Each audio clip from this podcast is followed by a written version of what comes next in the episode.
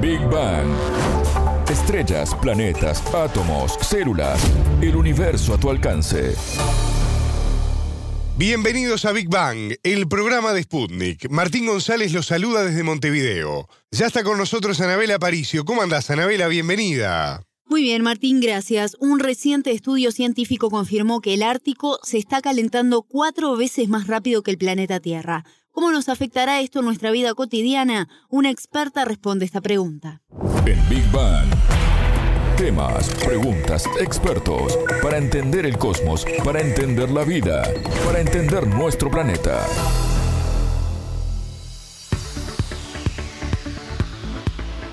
El estudio realizado por el Instituto Meteorológico de Finlandia tomó por sorpresa a la comunidad científica porque sus resultados confirman que la afectación de esta zona del planeta es el doble de lo pensado, Anabela. Sí, Martín, la investigación publicada en la revista Communication, Earth and Environment afirma que se subestimó considerablemente este fenómeno, pues se analizó el Ártico con parámetros y cifras diferentes que reportaban en consecuencia datos de una afectación menor.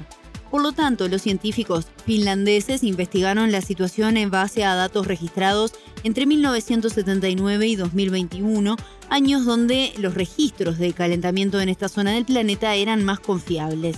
De esta forma, no solo descubrieron que la zona ártica se calentó a un ritmo casi cuatro veces más rápido que la media mundial en los últimos 43 años, sino que también detectaron que el mar Barents, al norte de Noruega y Rusia, se está calentando siete veces más rápido que lo normal.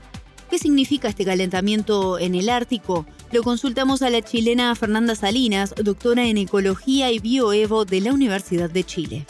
El Ártico es básicamente el polo norte, lo que llamamos también esa zona, ¿verdad? La Tierra en promedio se ha calentado desde que comenzó el periodo industrial 1,1 grados Celsius en promedio. Sin embargo, el Ártico solamente en los últimos 43 años tiene una temperatura promedio que supera en 3 grados la temperatura que tenía en 1980. Entonces se ha calentado mucho más rápido que lo que se ha calentado el resto del planeta. Y es lo impactante de la evidencia que se encuentra hoy, porque esto supera las predicciones de los modelos que existían. ¿sí? Como que se pensaba que no se iba a calentar tan rápido. Estos tremendamente complejos que se basan en un conjunto de mediciones y a partir de las mediciones y estimaciones se construye un modelo de cómo podría comportarse cierto fenómeno. Anabela, ¿por qué se acelera el calentamiento del Ártico? A este fenómeno, Martín, se le denomina amplificación del Ártico y se debe, entre algunos motivos, a que es una de las zonas más sensibles del mundo. La experta chilena nos explicó más detalles al respecto de cómo ocurre este calentamiento. Lo que pasa es que la nieve refleja la radiación solar en un 85% y la devuelve a la atmósfera. Y en la medida en que se derrite el hielo que está en el Ártico, empieza a absorberse la radiación solar en un 90%. Entonces, toda esa radiación que era devuelta a la atmósfera ahora está absorbida por el océano y eso genera un incremento, a su vez un refuerzo en la velocidad de derretimiento del hielo glaciar y eso genera también un incremento en la temperatura del océano que a su vez refuerza el derretimiento del hielo. Entonces se generan una serie de efectos encadenados como consecuencia de este incremento finalmente en la temperatura que allá genera que sea más rápido porque el efecto es inmediato, ¿verdad? Rusia, Noruega, Suecia, Finlandia, Islandia, Estados Unidos, Canadá y Dinamarca son los países con territorio en el Ártico. Hasta el momento se detectó que esta zona es habitada por unas 5.500 especies marinas y su extinción puede repercutir directamente en nuestra vida cotidiana, ¿no, Anabela? Así es, Martín. Conocemos todos al popular oso polar. Es un ícono de esta zona del planeta, pero también allí hay otros mamíferos como la foca barbuda, la morsa del Pacífico y la ballena de Groenlandia que hoy está en peligro de extinción. Si bien nos parece algo muy alejado de nuestros hogares, la científica chilena nos explicó qué repercusiones puede tener esto en nuestra vida cotidiana aquí en el sur. En el fondo, el sistema eh, terrestre global, la atmósfera, el océano y los continentes, la vegetación y nosotros que habitamos en distintas partes del mundo, lo que pasa en una parte del mundo también influye en el resto del mundo. Entonces, el derretimiento del permafrost, de estas superficies que antes estaban congeladas de manera permanente, la pérdida de esas superficies, ha ido generando que el descongelamiento ocurra en cada periodo de primavera, verano, otoño, en profundidades más amplias, más profundas. Entonces el suelo que se descongela es cada vez más profundo y esto está liberando enormes cantidades de carbono a la atmósfera en forma de metano. Y solamente si se descongela, por ejemplo, todo el Ártico, las estimaciones muestran que se podría incrementar en 3 grados Celsius la temperatura global. Entonces, no da lo mismo si se descongela el Ártico o no. Y por otra parte, también Groenlandia, la gran superficie de hielo que, que está sobre Groenlandia, que es la más grande que del hemisferio norte, eh, si se derrite de manera absoluta, lo que significaría un incremento en el nivel de, de más de 7 metros a nivel global. Y eso, por supuesto, que tiene impacto en todas las costas a nivel global. Y el problema es que también cuando es mayor la tasa de derretimiento que la de el incremento de acumulación de nieve, ya se genera un efecto en el que se acelera el proceso de pérdida de derretimiento.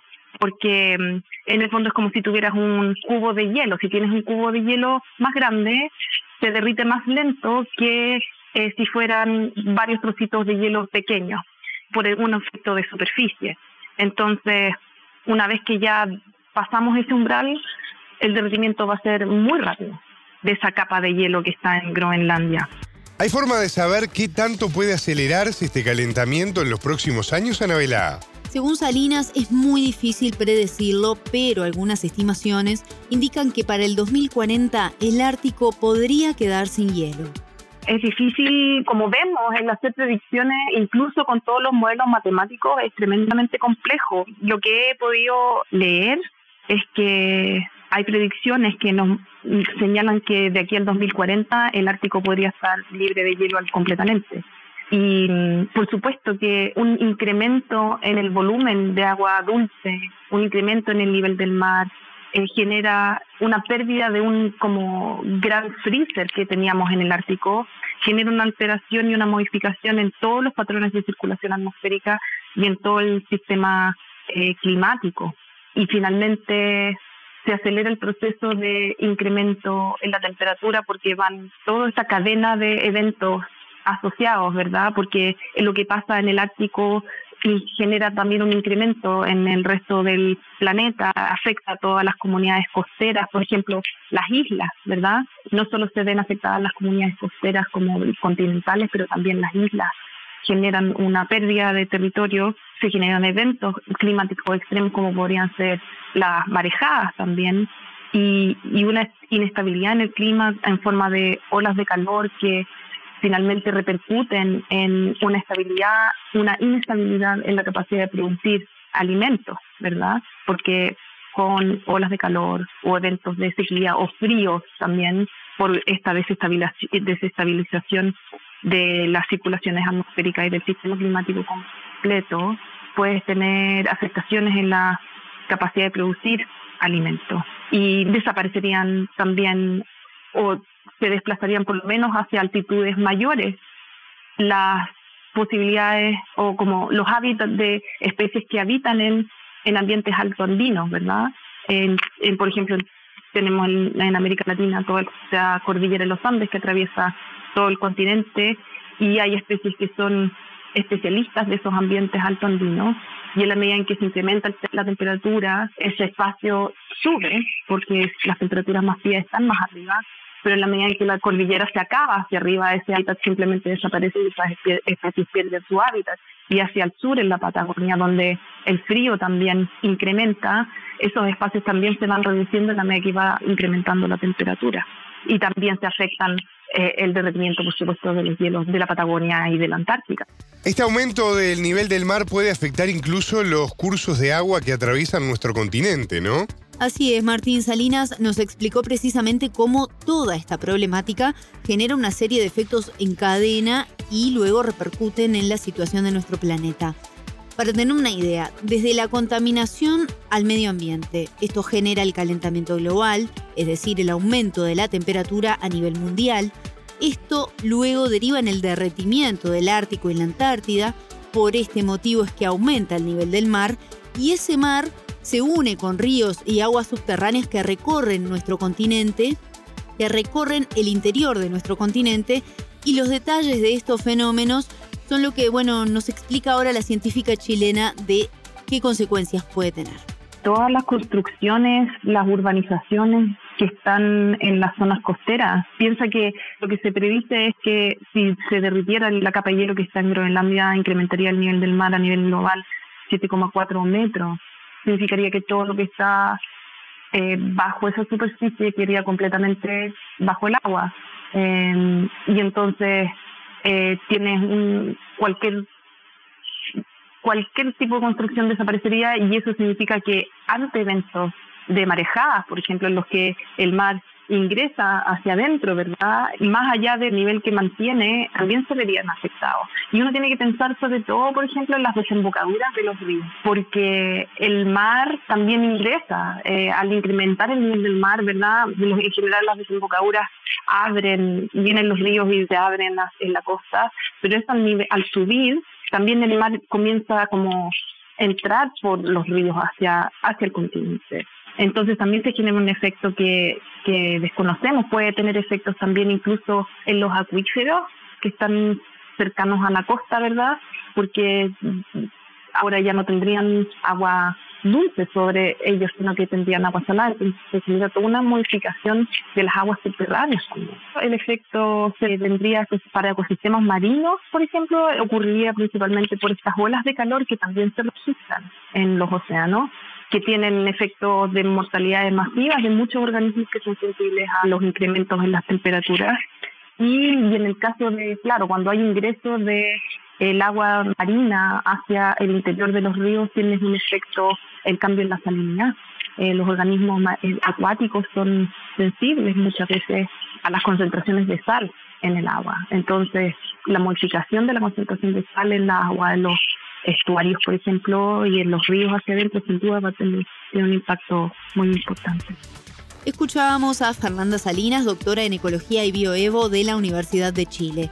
Ella nos explicó cómo repercutirá en nuestra vida cotidiana la aceleración del calentamiento en el Ártico. Muchas gracias, Anabela. Hasta la próxima. Esto fue Big Bang.